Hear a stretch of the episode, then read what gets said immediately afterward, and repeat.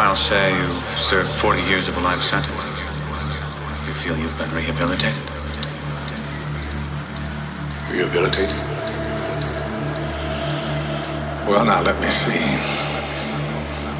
No, I don't have any idea what that means. This old man is always left, left, left.